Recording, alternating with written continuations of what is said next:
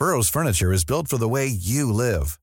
From ensuring easy assembly and disassembly to honoring highly requested new colors for their award-winning seating, they always have their customers in mind. Their modular seating is made out of durable materials to last and grow with you. And with Burrow, you always get fast, free shipping. Get up to 60% off during Burrow's Memorial Day sale at burrow.com slash ACAST. That's burrow.com slash ACAST. burrow.com slash ACAST.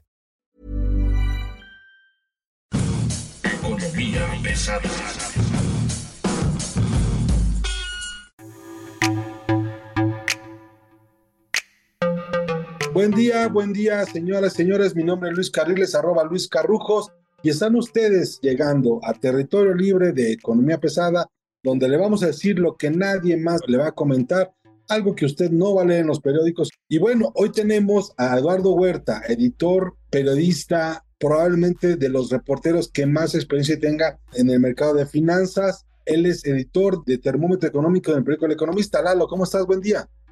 Luis, ¿qué tal? ¿Cómo están? Gracias por recibirnos en su espacio. No, hombre, no, es un gusto, Lalo. La verdad es de que hoy viendo lo que ocurrió con las tasas, de que esperábamos todo el mundo que llegara a los 11.50 la tasa de interés y se quedara en los 11.25, no sabemos si es buena o mala señal. A ver, a ver, eh, la política monetaria de Banco de México ha sido restringente, busca desincentivar el consumo, este, tomando en cuenta otras variables aparte de las internas externas. La Junta del Banco de México determinó subir 25 puntos base la tasa de interés, el precio, el costo del dinero para llegar a 11.25. Un poco había antes de la crisis que se presentó en Estados Unidos hace dos semanas, Luis. Se esperaba que hasta pudiera subir la Reserva Federal la tasa de interés 50 puntos base. La Reserva Federal no la subió en esos niveles y México la sube 25 puntos base. Eso es lo que pasa. ¿Qué estamos diciendo? Banco México está diciendo a todo el mundo sencillamente no consuman, no quiero que compren. No quiero que compren para que los precios al consumidor bajen. Y bajen esto, ¿qué significa que bajen? Que la inflación se vaya a la baja. Por ahí es, es la lectura de lo que hizo Banco de México. O sea, Banco de México lo que no quiere es que el consumo se dispare para que pueda controlar de una manera eficiente, digamos, la parte del consumo y para eso te encarece el crédito. Gasta lo que tú tengas en tu efectivo, gasta lo que tú tengas en el mercado informal, pero no agarres y agarres a tu tarjeta como si fuera un salario extra. No es tanto en ese sentido, sí entiendo lo que tú estás diciendo, pero tú decías gastarse el efectivo, gastarse el salario, la nómina. Yo diría que no. El gobierno lo que está diciendo es bájale a tu consumo. Y déjenme, déjenme platicarles a ver si nos podemos poner eh, gente de pie como tú y yo, que dice, sales en la mañana, te vas a una tienda de estas conocidas, te compras tu café y tu panini, no sé, este tipo de cosas, y después te compras tus papitas, después te compras tu, refresco de cola, lo que tú quieras. Lo que está haciendo el gobierno es decir, ya no compres tantas cosas. Y también, además de los precios han subido, pues tu salario no se ha alargado. ¿Qué pasa? Tú sí tienes las mismas necesidades, pero tu salario por la inflación, por el incremento generalizado sostenido en el nivel de precios, ha subido. Entonces, lo que te dice el gobierno, no gastes. ¿Para qué no gastes? Pues para que la persona que vende productos, ¿qué pasa cuando tú y yo gastamos, Luis, cuando los escuchas gastan? Imaginemos, déjenme darles un ejemplo, en que nosotros vamos a la calle y yo vendo tortas en la calle y entonces llevo 10 tortas para vender hoy y entonces pues mañana digo no voy a llevar 10 porque se me terminaron muy rápido, voy a llevar 12 o 13 o 14 y empiezo a subir el número de tortas, pero también subo el precio de las tortas pero llega un momento en que con el incremento en el costo de dinero, yo estoy subiendo los precios y el del jamón, el del pan, todos me suben a mí los precios. Y antes yo me podía comprar una torta con una tole y ahora ya no me puedo comprar nada más que la torta. Lo que hace el gobierno es decir, pues ya no vayan ni compren tortas. Este amigo en vez de llegar con 15 tortas, se le quedan 5, 6, 7, pues ya no va a vender tantas tortas. Ya no va a vender tantas tortas y ya no va a subir los precios de ese producto. Y tomando ese mismo ejemplo tan simple, les podría decir es también es un problema porque pues ya no va a comprar jamón, ya no va a comprar queso, ya no va a comprar un montón de cosas y no se van a generar empleos, ¿no? Bajar la inflación genera falta de crecimiento económico y también falta de generación de empleos. Hay dos temas aquí que son muy importantes tomar en cuenta se esperaba todavía una agresividad mayor de parte de la Junta de Gobierno del Banco de México. Creo que lo importante es que se decidió ir al alza, porque también la otra opción era mantenerse como estaban, quedarse en 11, pero no llegó a los 11.50 como esperaba todo mundo. O sea, sí, el, el mensaje es, bájale a tu gasto, pero no le bajes tanto. No están directamente ya, ya con el consumidor. A ver, Luis, había una diferenciación y había gente que decía que si subiera 50 puntos base, como tú lo estás mencionando. También había gente que decía, con todo lo que pasó en Estados Unidos hace dos semanas, es un tema que si quieres más adelante podremos platicar, pero en Estados Unidos ya no subieron la tasa de manera tan agresiva. Aquí en México subieron 25 puntos base, que es algo dentro de lo que muchos sí esperaban. ¿Qué pasa? Primero subir punto 25, punto 50 ya es una tasa muy alta del precio. El costo del dinero es muy, muy alto en este momento, Luis. Verdaderamente está afectando el crecimiento económico. Entonces, Banco de México tiene que ser muy cuidadoso. Tenemos que recordar dos cosas. La Reserva Federal en los Estados Unidos, que es el, el Banco Central como nuestro Banco de México, tiene dos elementos y dos eh, mandatos. Uno, fomentar el crecimiento económico y controlar la inflación. En México, el Banco de México, su único decreto es controlar la inflación. Oye, no vamos a crecer, híjole, lástima. Oye, no vamos a generar empleos, híjole, lástima. ¿No? Mi obligación como Banco Central, como generador de política monetaria en este país, es controlar la inflación. Y ustedes saben que la inflación está muy alta en estos momentos. Por un lado tenemos al gobierno de la 4T anunciando que el precio del dólar está más barato que nunca. Por el otro lado tenemos a Banco de México diciendo sí, pero esto es consecuencia de lo que estamos pagando nosotros por los dólares, por las tasas de interés, por los bonos. Y luego tenemos del otro lado el qué hacemos con los salarios y qué hacemos con la inflación. ¿Qué tan cerca tú ves una carrera salarios-inflación? No podría ser, eh, me parecería que no podría ser. La inflación en este país está en 7.62 a febrero, ¿no? Es una inflación muy alta, antes de continuar, déjenme decirles que es una inflación muy cercana o muy similar a la que tienen en Estados Unidos. Hace 10, 15, 20 años, ellos tenían unas inflaciones de 3, 4, 5% y México tenía inflaciones de dos dígitos, ¿no? Eso quiero resaltarlo. En términos de control inflacionario, en México se ha avanzado mucho. Pero regresando a la parte de una carrera salarios-inflación, Luis, si nosotros tenemos una empresa y entonces están subiendo los costos, yo llego y pido un incremento salarial, el empresario va a decir que no, que no te da el incremento salarial. ¿Por qué? Porque no tiene de dónde sacar este incremento salarial. Antes había una carrera entre salarios e inflación y ganabas 10 pesos, a lo mejor después ganabas 100 pesos, pero la inflación te comía. ¿Por qué? Porque la inflación era de 120 pesos. Yo no creo que haya una carrera de incrementos salariales. Yo creo que las empresas, las personas, los trabajadores se van a tener que amarrar el cinturón y en este momento aguantar los incrementos salariales. Otra vez, generar menor consumo de todo lo que tengan. Si vas a cambiar el carro, pues ahora no lo cambias. Y vas a pintar la casa, ya no la pintas. Si antes salías de, a comer con la familia dos o tres veces al mes, pues a lo mejor lo haces una vez. Cambia mucho esa situación, pero contestando formalmente a tu pregunta, no creo que haya una carrera entre inflación salario. Ahora, ¿qué tan viable es que en tiempos electorales esa carrera pueda ocurrir?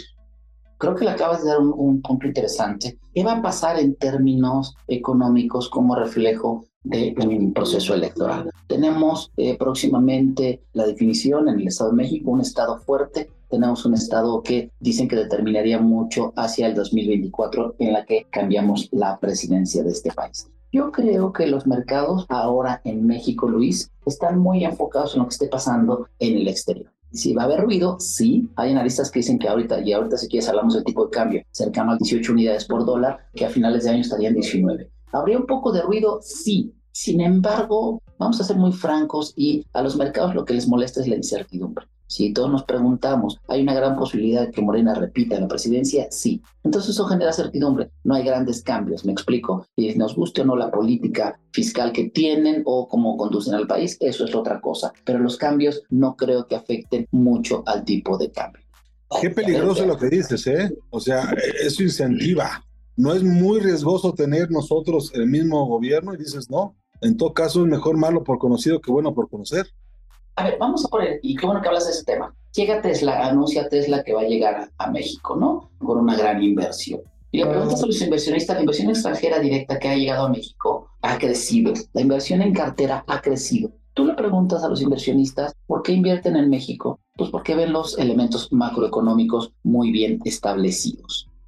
Heredados en este caso, ¿no? Hoy mismo viendo los, los niveles de inversión extranjera anual promedio, por ejemplo, Fox, pues traía sus 23.200 millones de dólares por año, Calderón, 25.700 millones, Peña Nieto, 35.600 millones de dólares, y López Obrador 32 mil millones. Trae menos que Peña Nieto, pero más que Calderón. Y en el caso del crecimiento del PIB, aunque López Obrador tiene muy buen nivel de inversión, 32.300 millones de dólares por año de YED, estaríamos hablando de que en términos de competitividad, hoy estamos fuera del top 25 del índice de Gini y el crecimiento es el más bajo de todos. Con Fox crecimos 2.1, con Calderón 2.0, con Peña Nieto 2.1 y ahorita el nivel de crecimiento del PIB de 2018 a la fecha es del 0.1%.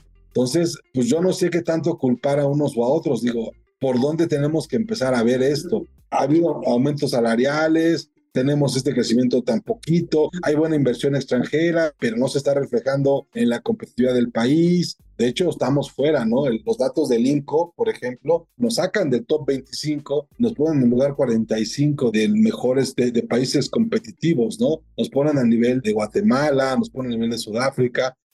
Yo creo que ese es un tema que tendría que hablar con un politólogo y ahorita te explico un poco por qué un crecimiento del 0.1% del Producto Interno Bruto desde 2018 a este año.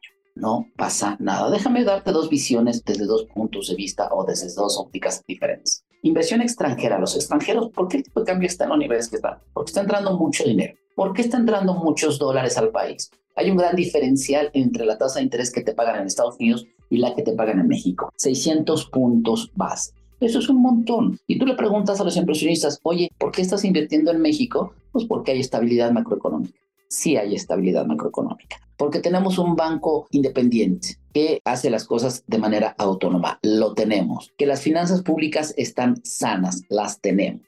Estas personas lo ven bien. Porque en el momento que lo vean mal, hablan con su agente y sacan su dinero en menos de lo que canta un gallo. Esa es una visión de ellos. Tú le puedes decir, oye, pues es que hay inseguridad, es que hay estos problemas, hay falta de movilidad. Pues eso a mí, como inversionista extranjero, no me pega. ¿Por qué? Pues porque yo no vivo aquí. Yo lo que estoy haciendo es tener rentabilidad en mis inversiones. Ahora pasemos a la parte de nosotros los que vivimos en este territorio nacional, en este bello país. Ahí el problema sí está complicado. Menos 0.1% crecimiento del Producto Interno Bruto. ¿Qué significa? Menos empleos más necesidad de la gente salir a la calle. Yo quisiera preguntarte, Luis, preguntarle al auditorio, ¿cómo ven en la calle si ha decrecido el comercio ambulante? En las ciudades grandes y medias está creciendo y hay un despoblamiento de las áreas rurales muy alto. ¿eh? Claro, claro. ¿Por qué? Pues porque el agro no está dejando lo que debería. Pero entonces tú estás dando la respuesta, Luis. Aquí con nosotros, el falta de crecimiento no genera oportunidades laborales y entonces la gente busca otras cosas. Comercio informal, irse a los Estados Unidos, por eso hay remesas extraordinarias y también delincuencia, Luis. ¿No? Entonces, todo este tipo de cuestiones nos está llevando a una crisis que no vemos. Ahora, Veamos la parte, el presidente, el presidente Andrés Manuel López Obrador, por eso te decía que habláramos con un politólogo en algún momento, se me hace de acero, casi, casi como Superman, Luis. Tiene un problema, que mueren migrantes en la frontera con Estados Unidos, quemados, y él sale casi ileso ileso cuando las pasadas administraciones, pues ustedes lo recordarán, tuvimos lo de la guardería, tuvimos los niños que fallecieron en la guardería, los 43 desaparecidos, y eso le pegó a los gobiernos de Felipe Calderón y Enrique Peña Nieto. Aquí a este gobierno no le está pasando eso. Ahora, ¿qué está pasando en cara a las elecciones? La economía no va a crecer, la inflación está alta y a la gente, a la población en general, parece no importar. ¿Y por qué parece no importarle? Pues porque el gobierno está dando más de 650 mil millones de pesos en dádivas, en subsidios no hay referente histórico de esa cantidad, ¿cierto? No, no, es brutal. Es brutal la cantidad de dinero que está regalando el gobierno. A lo mejor hay, hay un dicho que decían nuestros abuelos que no me des pescado, sino enséñame a pescar. El gobierno actual está regalando dinero. ¿Y por qué está regalando dinero? Pues porque es lo que más le conviene. Está regalando pescado, barcos. Se está regalando la mojarra ya hecha, ya cocinada, ¿no? este tema, porque te va a pegar a largo plazo, porque esta lana no es sostenible. 650 mil millones de pesos anuales anuales en subsidios. ¿En quién? ¿A quién se lo da? A los adultos mayores, que digo, no está nada mal, a los ninis, a la gente de luz y fuerza del centro. El gobierno está regalando dinero y la gente de a pie pues está feliz. Pues la gente lo ve en el corto plazo, si queremos verlo de esta manera, y no vemos en el largo plazo. Yo sí veo problemas. En la falta de crecimiento económico es algo que tenemos que ver. Y Luis, no hay que ser genios. Vamos a poner un poco de aritmética. Y entonces llegamos a esta parte de decir, a ver, si tú recibes 10 pesos y estás regalando 20 pesos, pues entonces no puedes utilizarlo. ¿Me explico? Tengo 10 y gasto 14, tengo un problema. Eso pues, nos va a hacer endeudarnos más, la mitad de la población económicamente activa en la informalidad. Tenemos un gran problema en ese sentido. Tenemos los, los datos macroeconómicos muy bien establecidos, por eso está llegando inversión extranjera, ¿no? El tema es que el desempeño, el desempeño mexicano a nivel internacional, no sé si lo estén midiendo como antes o ya todo el mundo se tomó nota de que pues esto no va a cambiar, ¿no? De que el presidente va a seguir haciendo esto y yo veo cada vez menos esperanzas, ¿no? Los que se fueron, se fueron, los que no van a rezar, no van a rezar, y los que iban a llegar, pues ya mejor se esperan a ver qué vienen con el que sigue, ¿no? Yo creo que el resultado de López Obrador es simplemente lo que hicieron los partidos políticos en el pasado. ¿no? Y lo que siguen haciendo los políticos del presente. Tú sabes que los del presente vienen de partidos políticos del pasado. La gente está muy cansada. Entonces la gente está muy cansada de ese tipo de cuestiones y no está viendo más allá. Están viendo a este hombre como un salvavidas, ¿no? Como alguien que verdaderamente está matando a los pobres. Fíjate que me llama mucho la atención, por ejemplo, la parte del INE, en que están queriendo tener un plan A, B y C en el INE. Y el discurso del presidente es mucho de que pues, los consejeros ganan mucho dinero. Entonces la gente dice, oye, pues si el amigo este gana 300 mil pesos mensuales, pues sí me duele. No, pero eso sería algo que tendríamos nosotros que analizar. Pero si tenemos un instituto electoral eh, probo, con gran calidad, que ha llevado elecciones, en una de las elecciones en las que llevó a este presidente a la presidencia, es un discurso que a la gente le gusta, ¿no? Es un discurso que a la gente le gusta, pues es que están ganando más que yo, más que el presidente. ¿Qué, ¿Qué? tan sostenible es el nivel de subsidios que se están dando hoy en día? Yo creo que tienen que ser sostenibles en muchos sentidos. Y fíjate que yo creo que la oposición tiene un gran problema en ese sentido. El otro día había un anuncio de la oposición que decía, Andrés Manuel López Obrador está arreglando dinero a los viejitos. Si tú me dices que la oposición va a tener como bandera decir que le están regalando dinero a los viejitos, pues no me gusta. No me gustaría que le quitaran dinero a la abuelita, ¿no? O a la tía abuela, o a la gente grande, o nosotros cuando lleguemos a ser adultos mayores. Ese tipo de subsidios no se va a poder quitar.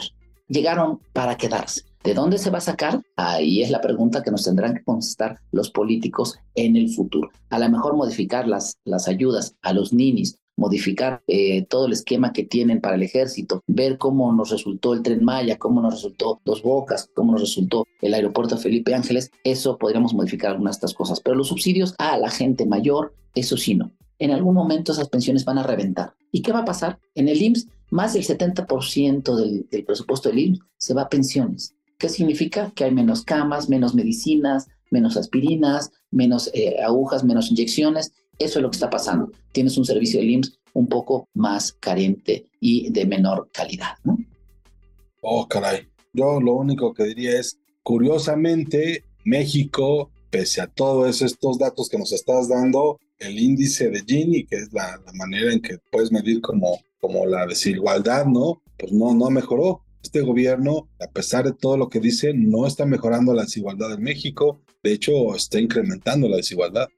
Lo que nos dice el índice de Gini en algún sentido es qué tan cerca o qué tan eh, estructurado está el salario y como bien lo dices, pues se ha generado mucha gente en pobreza extrema. Entonces, pues no hay un incentivo para salir adelante.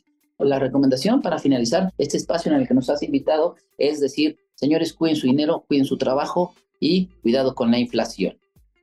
Muchas gracias, Lalo Huerta. Te agradezco mucho que podamos encontrarte en las páginas del Economista. Muchas gracias, Lalo. Que tengan buena tarde. Gracias a ustedes por la atención. Y bueno, gracias a usted que se quedó hoy, esta tarde, a escuchar este día. Y bueno, pues ya oyó las recomendaciones. Si tiene chamba, cuídela. Y si no, comienza a buscarse otra. Esto es todo. Muchas gracias. Economía pesada a la orden.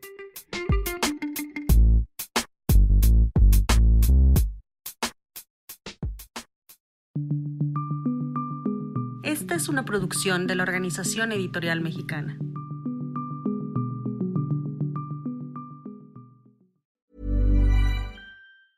Planning for your next trip? Elevate your travel style with Quince. Quince has all the jet setting essentials you'll want for your next getaway, like European linen, premium luggage options, buttery soft Italian leather bags, and so much more. And it's all priced at 50 to 80% less than similar brands. Plus, Quince only works with factories that use safe and ethical manufacturing practices. Pack your bags with high-quality essentials you'll be wearing for vacations to come with Quince. Go to quince.com slash trip for free shipping and 365-day returns.